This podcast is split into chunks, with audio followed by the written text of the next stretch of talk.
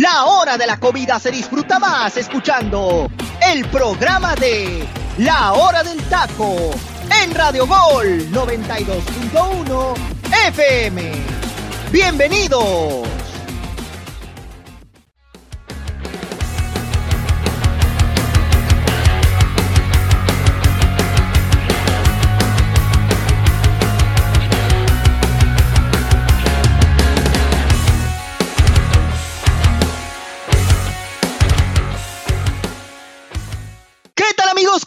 Están? Muy buenas tardes, bienvenidos a una emisión más de la hora del taco. Mi nombre es Freddy López y me da muchísimo gusto saludarles el día de hoy, martes 12 de abril del 2022.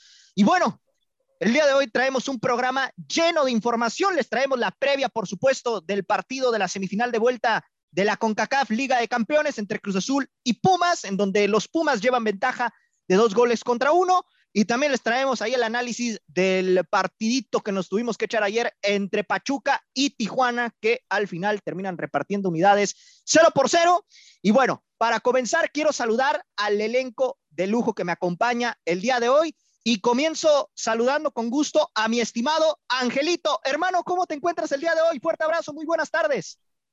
¿Qué tal, Freddy? ¿Cómo estás? Espero que estés muy bien. También un saludo para mis compañeros del teacher, Jime, José Luis y también a nuestra amada audiencia que está presente todos los días escuchándonos aquí en la hora del taco. Increíble, sobre todo por lo que se va a vivir el día de hoy. Un pase de semifinales donde Cruz Azul tiene más que nada la presión de poder avanzar contra unos Pumas, si bien no llegan como favoritos, pero tienen bajas en el plantel. Entonces, ahí por ahí Cruz Azul está temiendo un poco y por ahí los Pumas están viendo sangre ¿eh? y pudieran dar un zarpazo en el Estadio Azteca, pero eso lo hablaremos más adelante con mucho más detalles.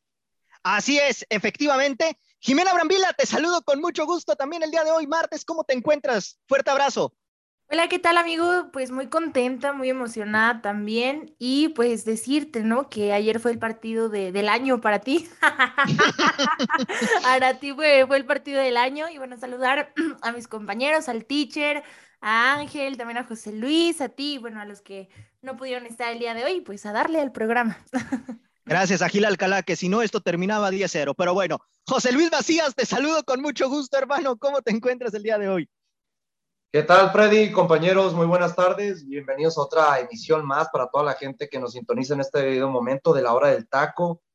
Maldito partido infumable, la verdad. Digo maldito porque me hicieron perder dos horas de mi vida, eh, dos horas que pude haber aprovechado para hacer otras cosas más. Pensé que los Tuzos del Pachuca iban, dar, iban a darnos una cátedra de fútbol, como lo venían haciendo contra, en, en su último partido contra el equipo de Tigres, que no por algo en ese partido cuando le ganaron al equipo de Tigres, todos los poníamos ya como uno de los equipos candidatos, ya me deja muchas dudas de nuevo por no haberle podido ganar un equipo de Cholos de Tijuana sin idea, sin ningún tiro al arco y más de 20 tiros totales generados por el equipo de los Todos del Pachuca. Ya estaremos hablando de eso y como dice Angelito, ¿no? Se nos viene un partido que si no hubiera sido porque las llaves se acomodaron para que hubiera algo diferente en la final de la CONCACAF Liga de Campeones, yo creo que esto hubiera sido la final del fútbol mexicano. Pumas contra el equipo de la máquina de Cruz Azul. Y mi pregunta va para todos ustedes ahorita que toquemos ese tema debido a la semifinal de la CONCACAF Liga de Campeones.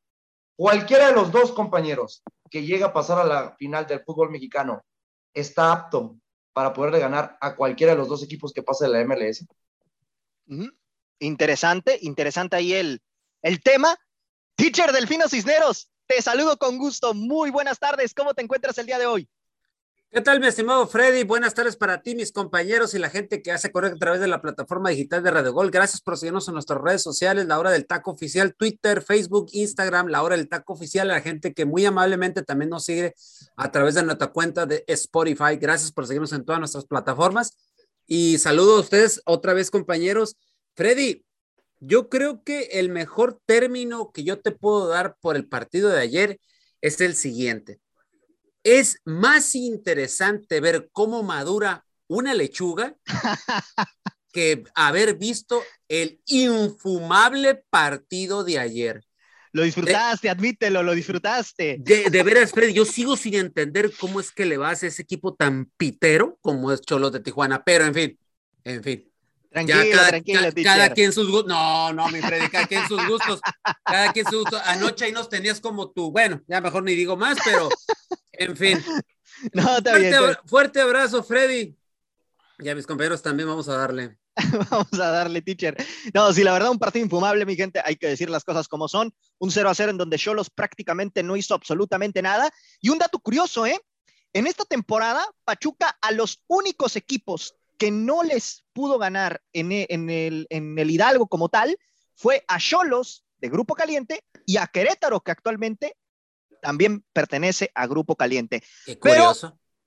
Pero bueno, ahí está el dato nada más. Qué dos por dos curioso. en ese partido y Grupo, cali- Grupo. Caliente contra Grupo Pachuca. Eh, Correcto.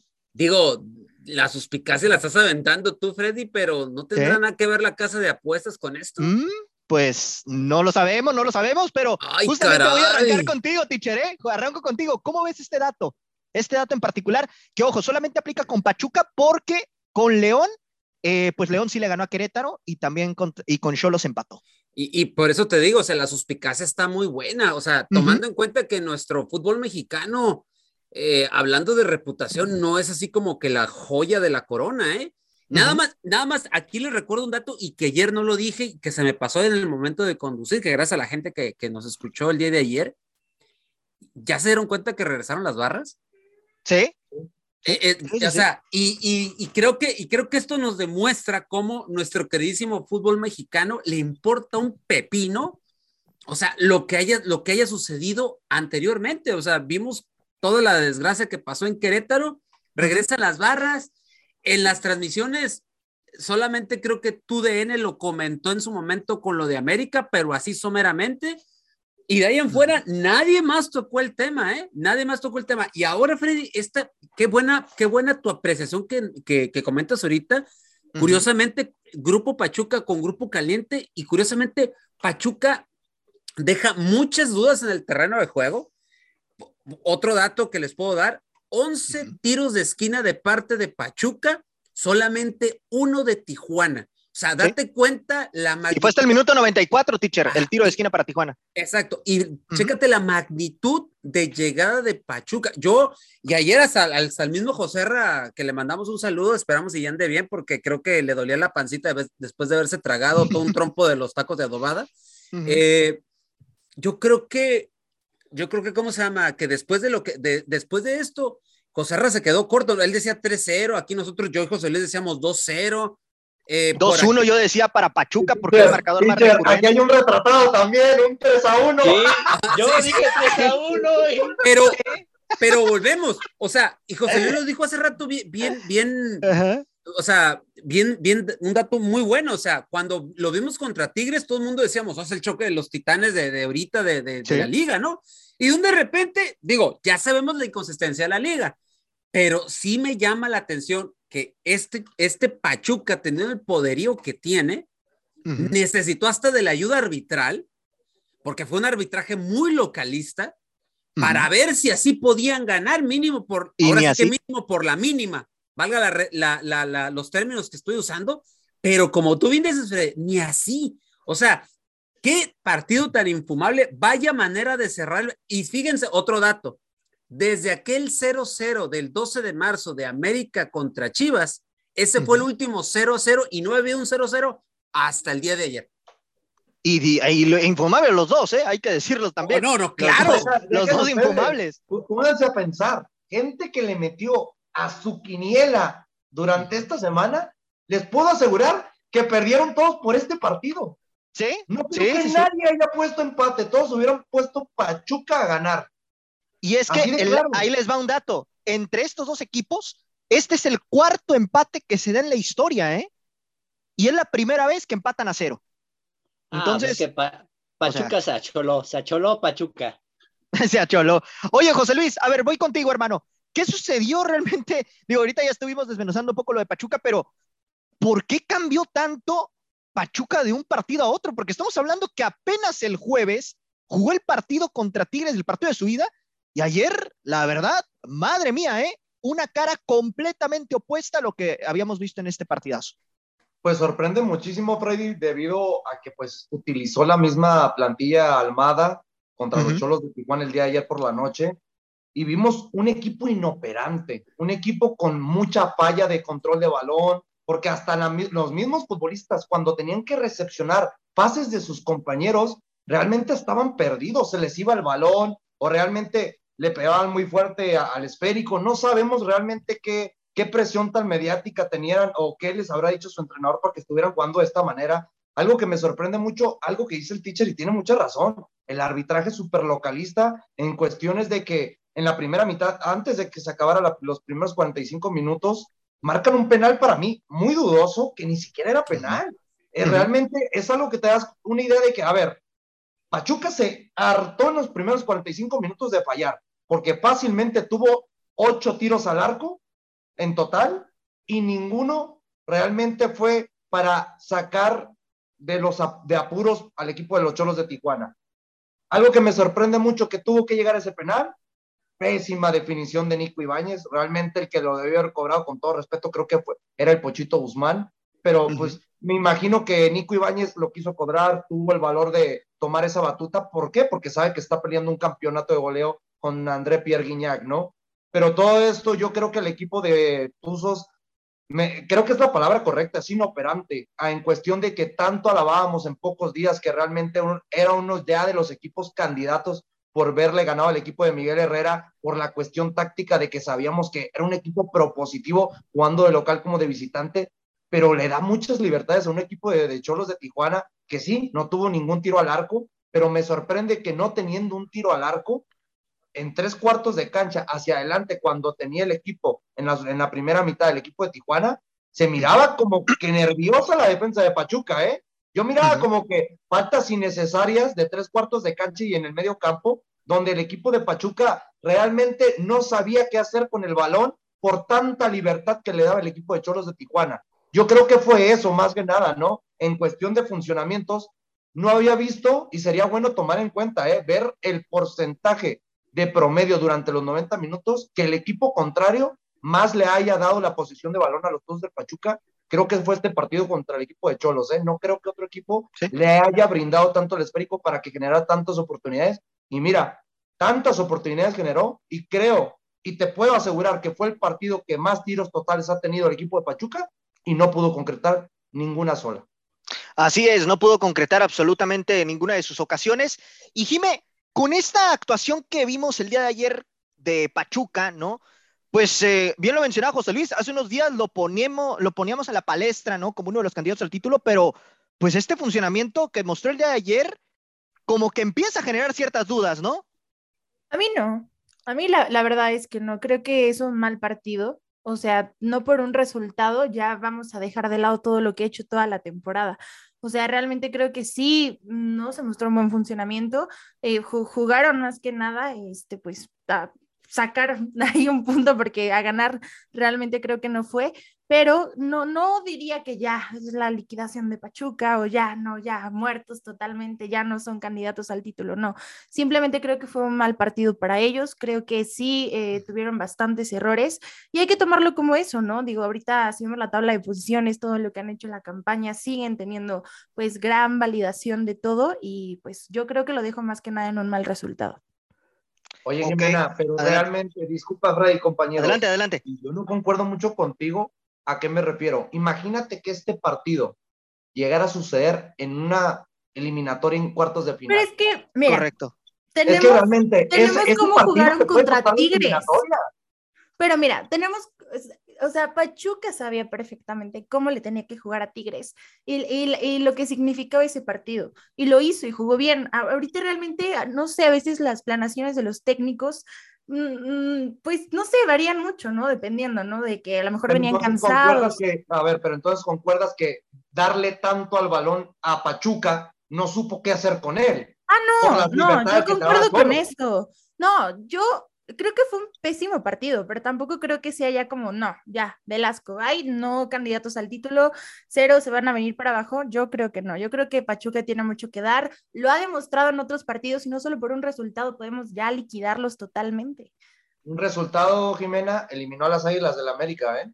Ah, no, sí, bueno, pero, yo, creo que no. Yo creo que... Es, rompe consta mucho realmente el funcionamiento de un equipo, yo creo eso, más que nada. Y creo que para hablar de funcionamiento se necesita más que un partido también, o sea, hay Bueno. que analizar también la temporada. No, Ahora- bendito sea que sucedió en temporada regular y en un partido eliminatorio para Almada. Y ahí Ah, les no, va con... Ah, perdón, Jimé, perdón. No, ya, Adelante. Freddy, ya, eso es todo. No, yo solamente iba a comentar, ¿no? Que ojo con los rivales que se vienen al, al Pachuca, porque visita a Juárez y luego recibe al Puebla, ¿eh? Y recibe al a Puebla. Ese partido va a ser muy interesante en dos jornadas. A Así ver es. si vamos, a ver si voy. Y, a- y ahí vamos a ver quién es realmente el que viene en picada, ¿eh? Sí. Pero bueno, eh, Angelito, ya para cerrar este bloque, hermano, eh, pues ¿qué, ¿qué es lo que se le puede venir ya a los Tuzos con este funcionamiento que mostró el día de ayer en el sentido de que pues eh, será un, un bajón anímico lo que pueda tener Almada con este resultado o por este funcionamiento que demostró el día de ayer? ¿Se le viene un bajón importante? ¿O podrá revertirlo en el siguiente partido? Yo creo que no, lo va a revertir en el siguiente partido, aunque por ahí también podemos pensar con tener esta, este pensamiento de que se viene una jornada doble, ¿eh? O sea, juegan el viernes contra Juárez, van a visitarlos, y el martes, si no me equivoco, están jugando contra Puebla. Entonces, prácticamente se vienen dos visitas bravas para, para Pachuca, o dos rivales muy bravos. Bueno, bravos no tanto, siento que es un rival más accesible, es donde debería demostrar Pachuca de lo que está hecho, tendría que pasarle por encima a este equipo de bravos de Juárez, porque la verdad es que no trae mucho, y sobre todo para retomar esa confianza, ¿no? Si bien Almada quiere retomar otra vez la senda del triunfo y recuperar, bueno, no recuperar, sino de alguna forma ser el líder con más autoridad, este partido contra Juárez tendría que ganarlo sí o sí. Yo no creo que se venga en picada, se vienen, se vienen jornadas ya mucho más, este, mucho más cargadas y se viene lo mejor del torneo. Entonces, quizás a lo mejor hasta puede experimentar con esa seguridad de que pues sabe que ya no va a salir de los primeros cuatro, que tiene ya un equipo embalado, que ya tiene una base, a lo mejor podrá improvisar con otros jugadores, pero yo no creo que este Pachuca se caiga como tal. O sea, siento que la idea la tienen muy clara los jugadores, se entiende. Fue un mal partido, la verdad sí fue un mal partido. Perdonó mucho Pachuca. Tuvieron muchas oportunidades, sobre todo en el primer tiempo, como para haber definido, independientemente la del penal. O sea, tuvieron jugadas donde Avilés Hurtado tuvo para cruzarla con un buen disparo, pero pues la mandó al poste más lejano. O sea, este Pachuca entiende y sabe la agresividad que quiere Guillermo Almada pero yo no creo que se caiga, ¿eh? Para mí sigue siendo uno de los candidatos al título, independientemente de este resultado, así como yo le comenté cuando, cuando le ganaron a Tigres, que decíamos que a lo mejor Tigres no iba a ser este candidato por haber perdido con Pachuca, yo dije que no, que se iban a, iban a retomar de nuevo el, la senda de la victoria y se iban a volver a acomodar, tal y como está pasando ahorita de nuevo con los Tigres, yo siento que va a pasar lo mismo con Pachuca. Son a lo mejor esos pequeños tropezones que te puedes encontrar en estas jornadas, pero que saben que lo más importante es cuando ya se cierre la última y de ahí embalados. Y curiosamente, Pachuca se enfrenta a dos equipos fronterizos. Enfrentó ayer a Tijuana y el viernes se enfrenta a Juárez. Pero bueno, Oye, Freddy, Vamos, y para, adelante. para cerrar con esto, no Adelante, hay hermano. que tomar en cuenta que a Pachuca lo descartamos para la gente que pudo haber malinterpretado mi comentario. Ujú.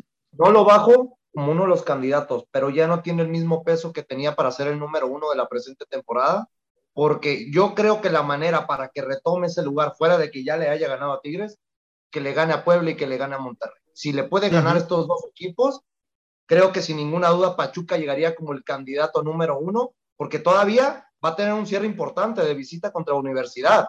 Y Universidad va a estar urgido de puntos porque va a saber ya su futuro si va a disputar la final de la CONCACAF Liga de Campeones y si ocupa pelear por esos puntos para llegar a, pues, al bendito repechaje del fútbol mexicano. Y no descartes un tema, Freddy, porque sí, muy calladito, hablando de Pachuca, de que sí, muy cero, cero, pero de los últimos 18 puntos, hablando de ya, con este partido que pasó, de los últimos 21 puntos de visitante de tus cholos, es lamentable que no hayas tocado, que nomás ha conseguido cuatro puntos, ¿eh? Sí, Porque- correcto. ¿Cuántos Ujú. mencionas a Pachuca? Pero de 21 puntos totales, cuatro nomás ha conseguido, hermano, ¿eh? No, el bueno, Fre- el Freddy estaba nadando de muertito, ¿eh? No estaba, No. no, había dicho absolutamente nada de, de su, de su equipo pitero, ¿eh? O sea, es que esa estadística ya la conocemos. Cholos es el peor visitante No, de la no, no. historia. O sea, ese- No, no, Pero estamos no hablando tiene- en la era Méndez, hermano. Ah, bueno, De la era Méndez sí. de sus en siete Méndez solamente de los 21 puntos totales ha conseguido Solo cuatro. Es lamentable todavía lo que está pasando con Cholos, ¿eh?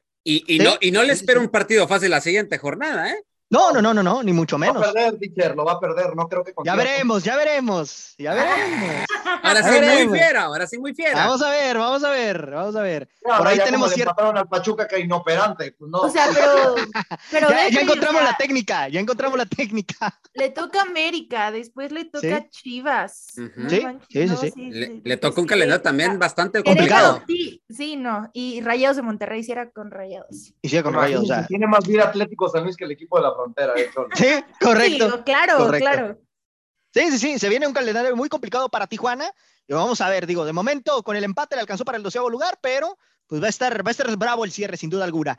Pero bueno, compañeros, pasando al tema, pues digamos, que nos atañe el día de hoy, que realmente se viene un partido interesante y sumamente importante para las dos instituciones, hablando del partido de la semifinal de la CONCACAF Liga de Campeones. Cruz Azul recibe a los Pumas de Universidad que llevan ventaja de dos goles por uno. Hay que mencionar que, bueno, eh, para este partido, Juan Reynoso no contará con Charlie Rodríguez. Por ahí estaba en duda Corona y también Escobar, al igual que Ángel Romero. Angelito, ¿qué tanto le va a pesar a Cruz Azul estas bajas? Tomando en cuenta que, bueno, lo de Charlie ya es confirmado, ¿no? Ya es oficial, pero lo de Corona se llega a confirmar que realmente cuando ha estado jurado, pues los resultados no se han dado. Y Escobar ha sido también un baluarte en la defensa. Y lo de Romero, bueno, ahí poco a poco tratándose de afianzar con el equipo. Bueno, lo de Charlie, pues ya como lo comentas, es la baja más que definida, sobre todo que se va a perder aproximadamente cinco meses por esta eh, fractura de peroné que tuvo en el encuentro contra Mazatlán, falta que provocó Jefferson y Triago, que incluso la misma institución de Cruz Azul ya le bactó con el acta disciplinaria eh, la suspensión para el mismo jugador del Mazatlán. Creo que la, hay dos posiciones que para mí me preocuparían en cuestión de Cruz Azul, la portería y la lateral derecha. Si bien Jurado de alguna forma ha tratado y ha hablado en sus redes sociales diciendo que lo va a intentar y que se va a morir en la línea y que de alguna forma eh, estos son los momentos en los que pueden hacer los mejores este, jugadores, creo que todavía Jurado tiene muchas dudas, le, tiene mucho nerviosismo, se ve que le está pesando un poco tomar esa responsabilidad sabiendo que no está Corona, incluso la misma afición, o sea, la misma afición se encuentra dudosa sabiendo que está jurado porque por lo menos está promediando un gol por partido. Entonces es una situación que pone en desventaja a Cruz Azul, que más que nada porque su marcador ideal es el 1-0. Y la otra cuestión, la lateral derecha, siento que lo de Juan Escobar es un jugador que le da una proyección no solamente en defensa, sino también en ataque. O sea, es un Cruz Azul mucho más distinto cuando juega Escobar a cuando no juega. Entonces, para mí, por ahí pasan las, las dos bajas más importantes. Lo de Charlie, podríamos decir que sí, pero en el partido pasado es que la verdad lo vi muy desaparecido. ¿eh? Lo pusieron como un segundo contención, eh, más pegado con los centrales. Eh, Eric Lira era más adelantado. O sea, imagínate, Eric Lira era más adelantado cuando se supone que él es el contención nominal. Lo de Vaca, cuando está Lira, pues lo dejan como un interior o lo dejan más suelto, que sea el contención mixto pero lo de Charlie el partido pasado, la verdad es que desapareció por completo, o sea, ni siquiera, yo hasta me preguntaba, ¿todavía está jugando Charlie en esos momentos? Porque, o sea, muy, muy atrás, no entendimos cuál era la cuestión que trataba de, decir Reynoso. A, Oye, Angelito, los experimentos de Juan Reynoso, o sea, que, que cada partido es una incógnita con qué te va a parecer, ¿eh? Pero, teacher, este el, problema de Reynoso no es tanto que experimente, sino que experimente en los momentos menos apropiados. ¿No se acuerdan cuando Azul era campeón contra Toluca? Que no usa el repechaje con Monterrey. Cabecita y Orbelín, sabiendo que eran las armas que, con las que podías hacerle más daño al rival, las, las mantuvo en la banca ya por necesidad y ya de vuelta ya sí los metió. O también no vamos lejos, en el torneo pasado que los eliminó Monterrey de repechaje, igual Orbelín y Cabecita estuvieron en la banca, o sea, sus mejores jugadores en la banca. Pero se mencionaba mucho que era porque ya no iban a continuar en la plantilla, que quería empezar a plasmar un funcionamiento sin los dos futbolistas, pero oye, creo que todo entrenador sabe hoy en día que mientras tengas las armas para utilizarlas, las vas a utilizar en su mejor momento. No, Reynoso no lo hace. No, Reynoso lamentablemente no lo ha sabido hacer. Pero no, se queda con su orgullo, ¿no? Yo creo como entrenador, que pues mira. Se, la juega, ¿no? Y por lo menos trata de ser un poquito, o no, no trata, ¿no? Si no es congruente con lo que dice y explica. Pero la verdad es que en estos partidos no puedes experimentar nada porque estás jugando todo o el nada. Y más que nada, si Juan Reynoso quiere ser un histórico en Cruz Azul, que ya de por sí lo es por haber ganado la novena y haber ganado el campeón de campeones, si gana este título de CONCACAF, estaría sumando siete títulos esta institución y es lo que más ha estado anhelando porque si no mal recuerdo su último título de CONCACAF fue por el año 2015. O sea, esa institución ya está deseando... si no me equivoco. Ajá, y está deseando ir 2013. de clubes. 2013. 2013 contra el Atlante. Contra el Atlante. O sea, ya hace nueve años está diciendo ir a un mundial de clubes, ¿no? Y sobre todo en el Cruz Azul, que donde estaba todavía Orbelín, estaba Romo, estaba Cabecita, porque querían hacer este Cruz Azul histórico, ¿no? Querían hacer un super Cruz Azul que quedara para la historia. Entonces yo creo que Juan Reynoso tiene más esa deuda en CONCACAF que en Liga. Ahora sí que Reynoso se la juega el día de hoy todo por el todo, pero hoy sí no debería experimentar. Creo que tiene los jugadores claves. Si acaso se verá obligado por las lesiones, ¿no? Pero de los demás, de las demás posiciones, yo creo que está más que claro quiénes son los que deben de saltar el día de hoy en el terreno de juego en el Azteca. Dime, tú conoces muy bien a Juan Reynoso porque dirigió al Puebla eh, apenas hace un año, ¿no? Año y medio aproximadamente. Y hay un dato interesante, en 18 partidos que Reynoso ha estado en desventaja, no ha podido revertir el resultado. Hoy, ¿se podrá romper esa estadística? Pues lo veo complicado, digo, depende también del, del, partido, ¿no? De las condiciones del encuentro, creo que eso es algo clave, o sea, tampoco te podría decir sí, ¿no? O sea, sí, ya la bola de cristal mágica aquí. Lo que sí te puedo decir es que a Reynoso le cuesta, es, es una realidad, le cuesta, y también los cambios técnicos, como ya lo habían dicho mis compañeros, pues lo, lo, lo desajustan mucho al equipo, ¿no? Aunque tienen los elementos, creo que a, a, pesar de las bajas que tiene Cruz Azul, tiene una plantilla vasta como para poder pelearla al Puma sin duda alguna, pero, este, pero pues todo depende, ¿no? De, también las condiciones del partido, Freddy. Ok, muy bien. Teacher, en este sentido, en este sentido, ¿qué? bueno, a lo mejor es una pregunta muy, muy absurda, pero a final de cuentas siento yo que los dos, ¿no? Pero bueno, ahí tú me contestarás. ¿Quién está más obligado a ganar este campeonato? O a, más bien a pasar de ronda para los ti. dos, los dos, los dos tienen la obligación. ¿Por qué? Y, ya José Luis ya me puso cara, ya me, ya me parece trompa de niño chiqueado, pero yo digo que los dos. ¿Por qué? Porque si se dicen grandes, si se dicen que tienen mística, si se dicen que tienen todo lo que debe tener un equipo grande, los dos tienen que ir por el triunfo. Ahora, ya si nos vamos a la realidad, el más obligado es Cruz Azul. O sea, por obvias razones, es el más obligado porque es el campeón más reciente, es el que tiene mucha mejor nómina, es el que se supone que como está arriba en la tabla de la liga ahorita, eh, por encima de Pumas, y como ha mostrado de cierta manera mejor funcionamiento, y entre comillas lo pongo, mejor funcionamiento, se supone que el obligado es, es Cruz Azul.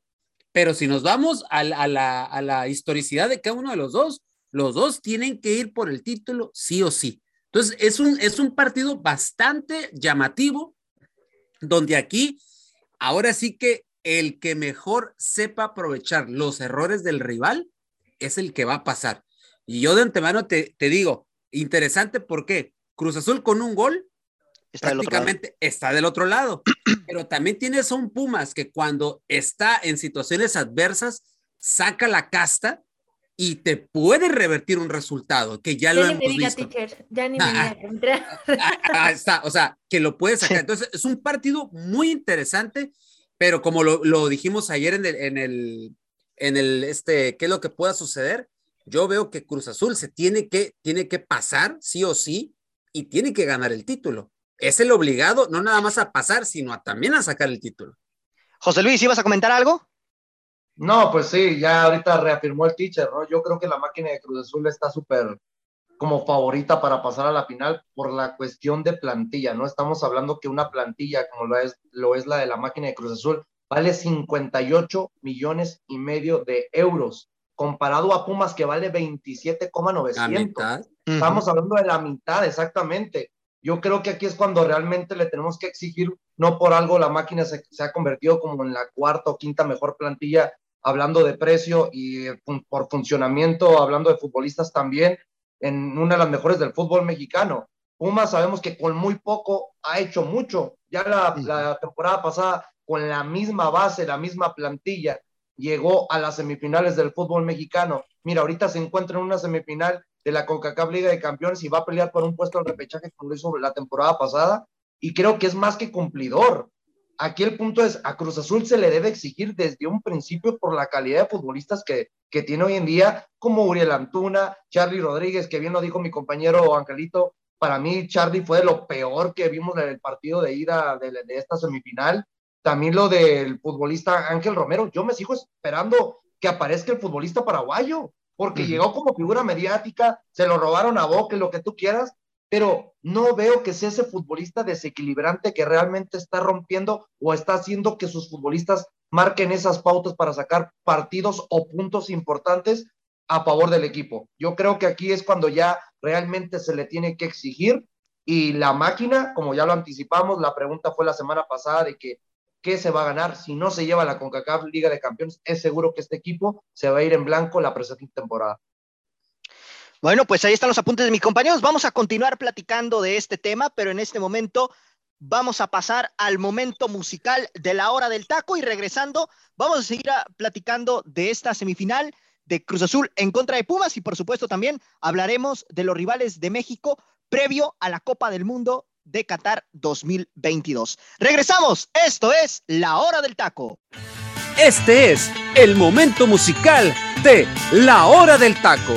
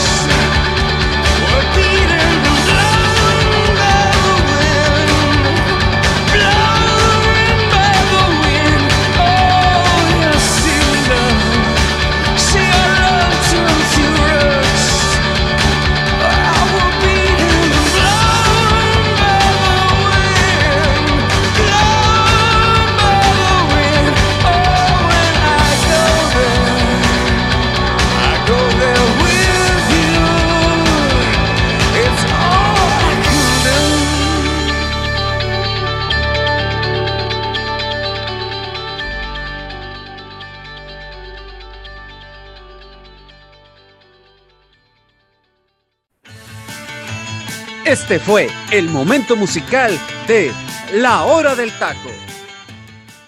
Estamos de regreso, mi gente. Esto es La Hora del Taco y vaya rolón que acabamos de escuchar, sin duda alguna. Teacher, voy contigo, platícanos, ¿qué onda con esta canción?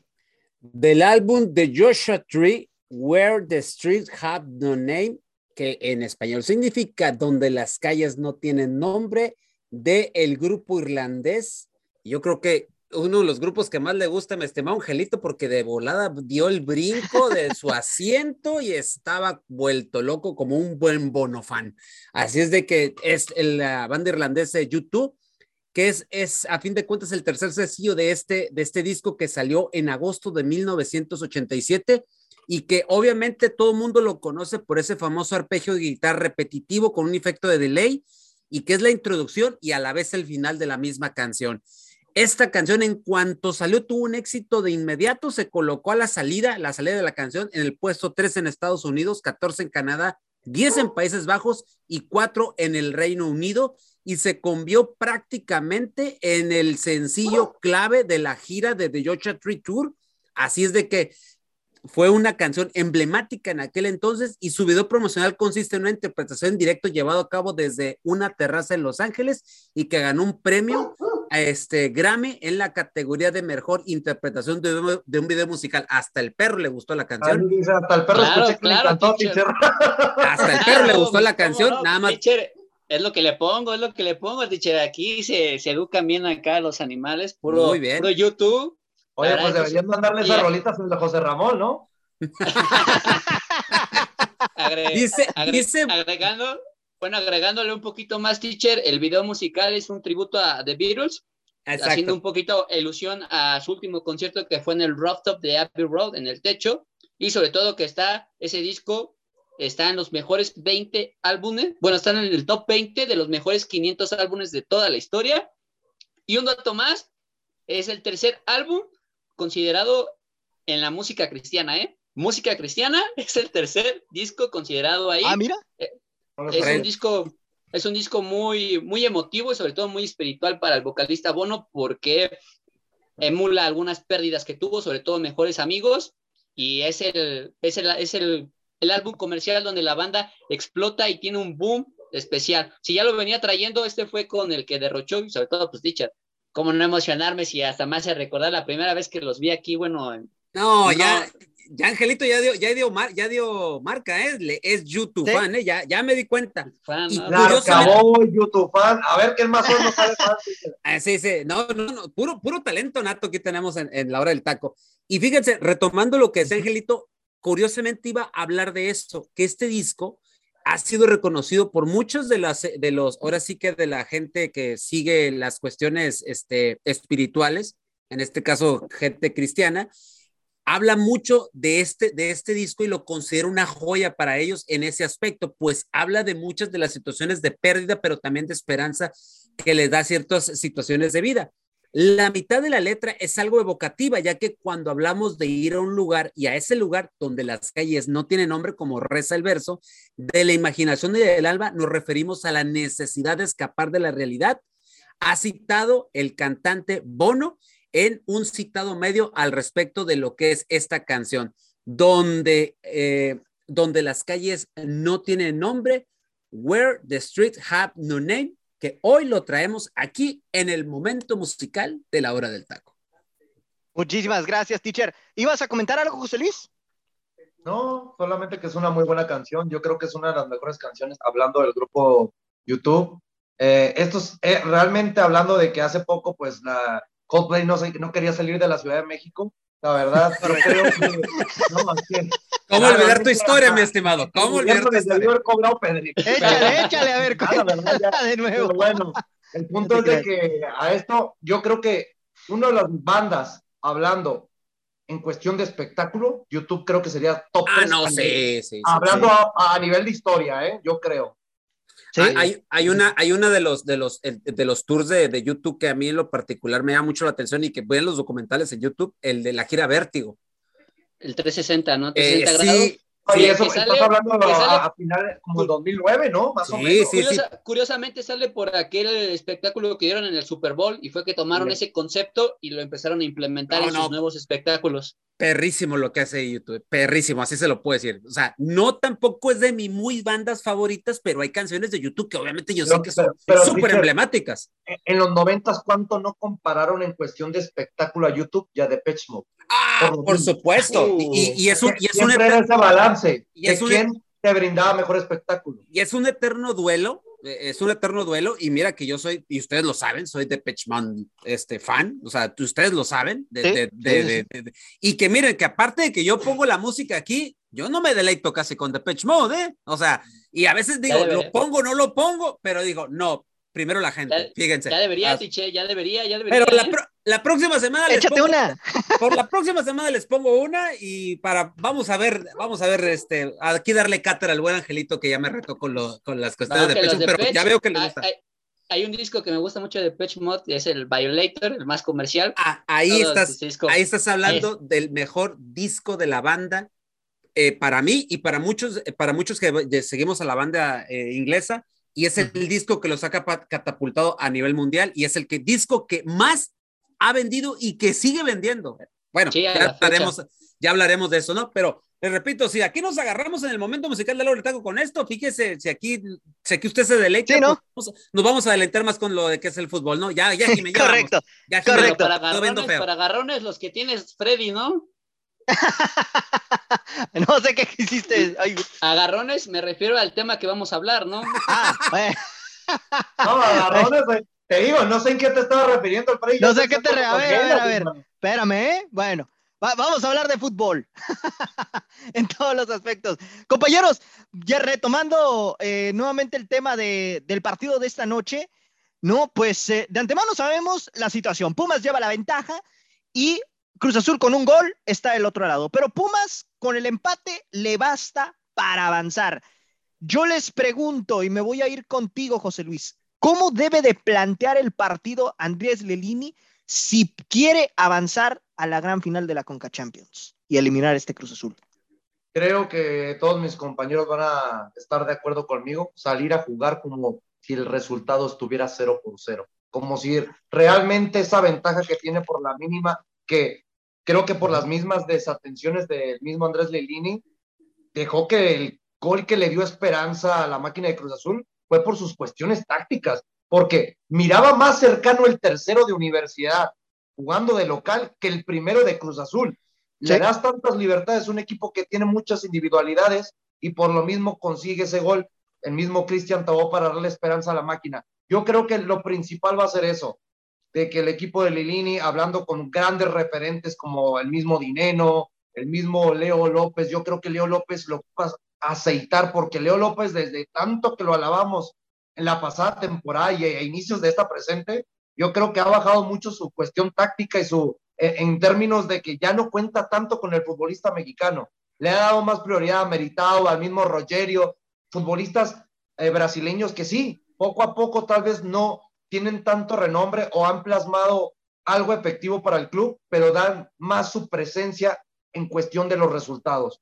Yo creo que aquí el, el tiene que ser inteligente, tiene que salir con todo, con plantilla titular y decirle al hermoso que yo creo que va a ser uno de los partidos más puntuales que, como sabe atacar también, también que aprenda a defender también, porque acuérdense, en esa banda, ¿quién va a tener? Si yo fuera inteligente, ¿a quiénes le pondrían a Al Almozo sabiendo que te da tantas libertades por esa banda izquierda? Antuna. pues Antuna. El mejor, el velocista de la máquina. El problema es que Antuna se aferra mucho a su movilidad de meterse hacia adentro y por ser, por ser zurdo no lo vas a poder, no, no va a poder hacer esa gambeta que nos tiene tan acostumbrados el extremo mexicano. Yo creo que aquí es cuestión de inteligencia del técnico Andrés Lilini para poder sacar un buen resultado. Creo que la verdad va a depender mucho, ¿no? Porque hablando de la otra llave, del otro lado del equipo, hablando de la máquina de Cruz Azul, yo creo que Reynoso tiene que salir a proponer, cosa que no sabe hacer con este equipo. Ese es el problema, que espera mucho que el rival le abra los espacios para proponer o generar oportunidades para que la máquina genere goles. Y yo creo que el equipo de Pumas no va a dar esas virtudes jugando de visitante. Jime, ¿Pumas dará la campanada? Personalmente, creo que sí. Yo creo que, Ah, caray. Yo creo que Pumas, yo creo que Pumas pasa a, a- bueno, gana el partido.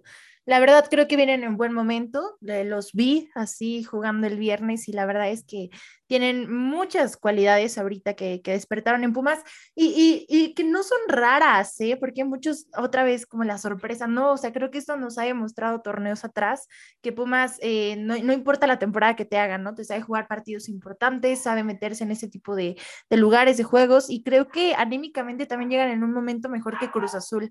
Entonces, yo no vería como una sorpresa que Pumas este, obtuviera el resultado y además la forma de juego, o sea, algo, algo y un factor muy favorable de Pumas es que puede conseguirte el empate, sabe meterse mucho al área, conseguir lo- los goles ahí. Entonces, creo que eso va a ser un factor muy importante. Y bueno, pues hablando de los elementos, Sí, Cruz Azul tiene una plantilla vasta, pero si no sabes cómo colocarla, entonces tampoco te sirve de nada, ¿no? Entonces creo que las bajas sí le van a pesar bastante a Reynoso y creo que Pumas va a pasar. ¿Cuánto, creen- a ver, Freddy, disculpa. ¿Creen Adelante. que realmente la baja de Charlie Rodríguez le vaya a pesar a la máquina? No. Con lo que vimos en el partido de ida. Para mí no, para mí no. No, Yo creo que sí, hablando del tema de Reynoso, eh, del planteamiento, o sea, de, de repente hacen unos cambios que dices, no manches, o sea, creo que Cruz Azul se va a ir a encerrar, eh, o sea, ellos como sé, ya se van, a- van a ir a asegurar y creo que va a ser más que nada Pumas el que va a proponer, entonces también habrá que ver ahí qué, Jimena, qué ¿me puedes contestar una pregunta? Eh, Sí. en, la, en el transcurso que Cristian Tabó estuvo con el equipo de Puebla, ¿en algún momento jugó extremo por izquierda? No. Bueno, Ah. depende. Con, con Reynoso, Reynoso lo intentó poner ahí varias veces, Pero, pero no le con funcionó Nicolás, no le ¿verdad? funcionó. con Nicolás no. No, no, Tabo ahí no. ahí, es ahí no era mi problema, porque el problema es que ahorita tanto nos preocupamos por Charlie, pero no, no sabemos realmente a quién va a poner en esa posición de extremo por izquierda, que es donde más libertades te damos, o te digo. El problema es que tanto mencionamos lo de Antuna, que sí, por la velocidad, gambeta, pero no se le da. Recuerden que el primer partido, el de ida, juega por lado izquierdo Antuna y también estuvo desaparecido. Sí, sí, sí, sí. Hay una situación, situación interesante. Pero bueno, compañeros, ¿cuál es su pronóstico para el partido de hoy? Jime, tú dices que Pumas puede dar la campanada, pero ¿cuánto? Ay, híjole. 2 a 0. 2-0. O sea, Cruz Azul. Ya lo Adiós. mató, mató a la máquina. Adiós, adiós. Sí, pues, Ok. yo, yo creo eso, yo creo eso. Muy bien. José Luis. Hace unos días dije que la máquina de Cruz Azul, pero realmente por la entrega que le tiene el equipo de universidad a Lilini, creo que va a sacar el pase para la gran final el equipo universitario. Ok. Teacher. esto se va a la largue. Uf, o sea, esto, esto se va a la largue. 2-1. Se repite el Esto- 2-1. Esto se va a la largue y eh, se va a penales. Ah, caray. Y, se, y pasa Cruz Azul. Angelito. Yo sigo con Vincente, para mí Cruz Azul lo gana el día de hoy y lo gana 2 por 0. Yo Ojo con. Dineno, ¿eh? Ojo con Dineno. Yo creo que Sí. Dineno va a ser futbolista fundamental para que Pumas pueda, tal vez no sacar el resultado, sino empatar en cuestión de que Dineno ya se ha hecho un delantero muy inteligente. No solamente, no solamente mete goles, sino se acomoda Se asiste. y asiste. mucha recuperación de balón con sus compañeros de medio campo. Y ahí ese- justamente, por eso no, no solo ha sido también el, el delantero ahorita, no, obviamente, ¿no? O sea, no, no, no hago nada, no digo que no, dinero no, pero también te pueden resolver otros jugadores de Pumas, ¿no? Entonces creo que también... Díselo a Rogerio, ¿no, Jimena? Sí, justamente. ya no me digan nada, ya. Dice gracias. Dice Jimena. No me recuerdes cosas también- negativas. Tiene, tiene jugadores interesantes, este Sí. jovencito que, el que me llama mucho la atención. Rubalcaba. ¿eh? Jorge Sí, Rubalcaba. verdad. O sea, este joven le ha metido mucha gambeta, le ha metido algo diferente a Pumas cuando lo necesitan, ¿no? Y curiosamente, tocando ahí la herida del Puebla, pues sí, de ahí, por ahí surge, surge una jugada precisamente No, por él. Oye, Angelito, y otro futbolista que yo siento que para los espacios que te va a dar la máquina, que muchos dicen, no, no, no es un futbolista tan diferente, pero Saucedo para mí, su velocidad la tienes que saber aprovechar en estas oportunidades. Sí, y creo que es de los más habituales que ha, ha utilizado Lilini en esta, en esta temporada, sobre todo en jornadas. Es de Sí. sus extremos más frecuentes y sobre todo porque tiene esa velocidad y tiene ese desequilibrio. y es el mejor acompañante de dinero. Sí, y sobre todo que lo de dinero no es como tal, no se, o sea, como lo comentas, no se, no se clava tanto como centro delantero, se bota incluso un poco más atrás y le deja más la punta a Rogero. Entonces, por ahí Pumas puede, puede desequilibrar un poco a la defensa de Cruz Azul y sobre todo que va a jugar más al juego aéreo. ¿eh? Yo siento que por ahí Pumas va a intentar atacar a Cruz Azul, ya se la hizo una vez y creo que va a ir por la segunda sabiendo que está jurado y que no está Corona y a jurado cómo le, cómo le cuesta eh, salir y agarrar una pelota en el aire. Sí, sí, sí, sí. La realidad es que a jurado le ha costado mucho poderse adaptar al equipo de, de Cruz Azul y prácticamente los resultados adversos pues eh, desafortunadamente para jurado, pues él ha estado presente en, ese, en ese tema, ¿no? Yo la verdad en lo particular siento que se viene pues un empate e igual, coincido con Jime, pasa Pumas. Pero bueno, vamos a ver qué es lo que pasa, vamos a ver qué es lo que sucede. Y compañeros, ya para ir cerrando el tema del programa, ¿no? Pues se dan a conocer los rivales para México previo a lo que se viene en noviembre en el el Mundial de Qatar 2022. Y es que se ha confirmado que los rivales de México serán Nigeria, el caso de Uruguay, Ecuador y también Paraguay, ¿no? En este sentido, pues, ¿cómo lo, cómo lo ven, compañeros? ¿Realmente creen que estos rivales sean los que necesita México para empezar a, reajustar, digamos, en este caso el Tata Martino, su funcionamiento de cara a lo que se le viene, eh, pues, con un grupo complicado, digamos, para la Copa del Mundo? Voy contigo, Angelito. Yo creo que no, ¿eh? Más que nada lo hacen por el compromiso que tienen con el contrato con Zoom, que son de los partidos obligadísimos que tienen que hacer en la gira norteamericana.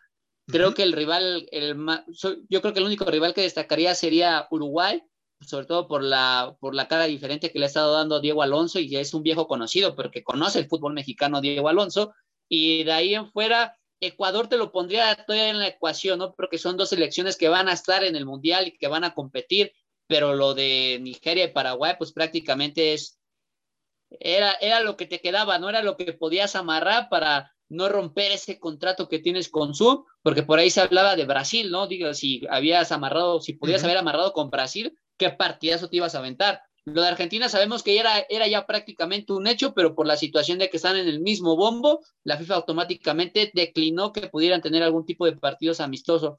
Entonces, para mí la única esperanza que queda es para las fechas de julio, septiembre, fecha FIFA, que van a buscar rivales europeos y a lo mejor ahí México encontrará rivales no, no de su altura, pero que sí le van a competir. Finalmente van a ser algo parecido a lo que va a enfrentar en la Copa del Mundo. Teacher, realmente, ah, ¿iban a comentar algo? Adelante, compañeros.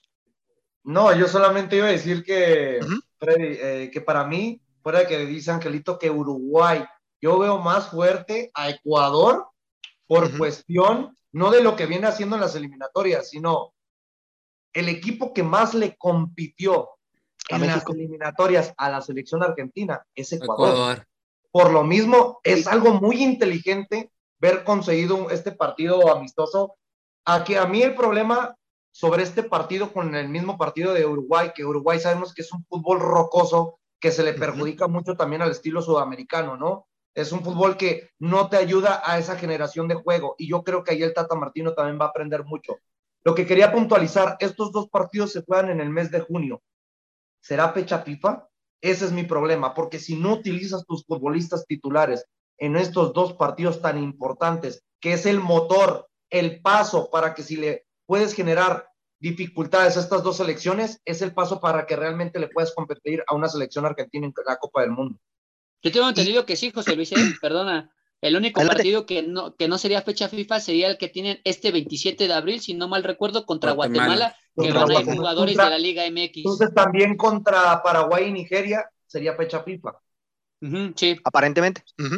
Es que realmente también lo de Nigeria es muy acertado, porque Nigeria es un equipo muy propositivo, igual que la misma selección de Arabia Saudita. Para mí lo que hicieron ahorita la, la Federación Mexicana de Fútbol es muy acertada creo que aquí vamos a tener que ver a qué reflejo de pues, selecciones europeas le van a poner previa al Mundial para saber cómo podemos medir a la selección de Polonia en Qatar 2022.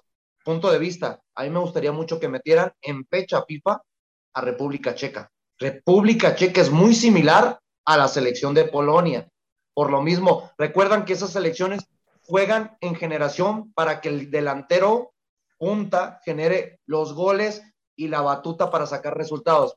Patrick Schick, que es el delantero de la selección checa, es las mismas cualidades que el mismo Robert Lewandowski.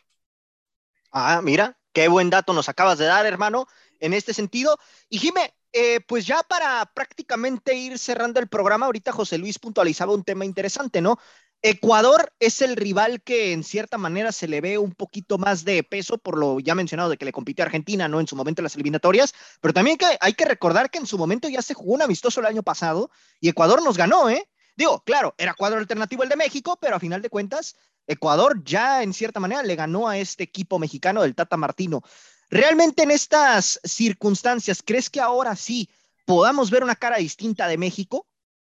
Bueno, eso depende, ¿no? También, o sea, depende si van a estar los jugadores, si no van a estar, o sea, creo que el tema del Tata hasta el momento se queda, entonces creo que eso lo podemos dejar un, eh, un, poco de lado, ¿no? Hasta el momento no han dado más información, entonces, bueno, por el técnico ya podemos pensar en que, bueno, pues va a seguir el Tata, su planteamiento y todo, ahora el punto es también que los famosos jugadores de Europa vengan, ¿no? Porque si se van a jugar con eso y, van a estar presentes, pues creo que es aquí donde realmente tienen que empezar a acoplarse como equipo, no solo ya en el partido decisivo y ya.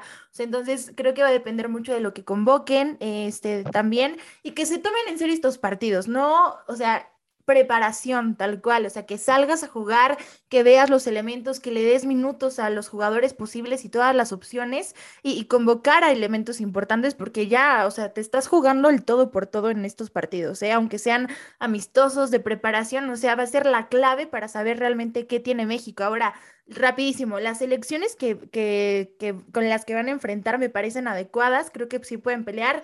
O sea, tenemos también que Paraguay le ganó a Ecuador, o sea, es, es, un rollazo, ¿no? También ahí. Entonces creo que sí le puede ayudar bastante a México, pero pues todo depende, ¿no? También de qué tantas ganas le eche tanto el Tato Martino como los jugadores. Bueno, pues ahí está los apuntes de mis compañeros y mi gente, pues hemos llegado ahora sí al final de la emisión del día de hoy. A nombre de mis compañeros Jimena Brambila, Angelito, José Luis Macías, el teacher Delfino Cisneros, yo soy Freddy López y estuve al mando de la conducción y si Dios quiere, nos escuchamos el día de mañana. ánimo, hasta la próxima. Gracias por haber sintonizado una emisión más de La Hora del Taco. Recuerda que de lunes a viernes nos puedes escuchar en punto de las 2 de la tarde hora centro, 12 del Pacífico, con la mejor información, tema, debate, polémica, análisis y mucho más a través de Radio Gol 92.1 FM.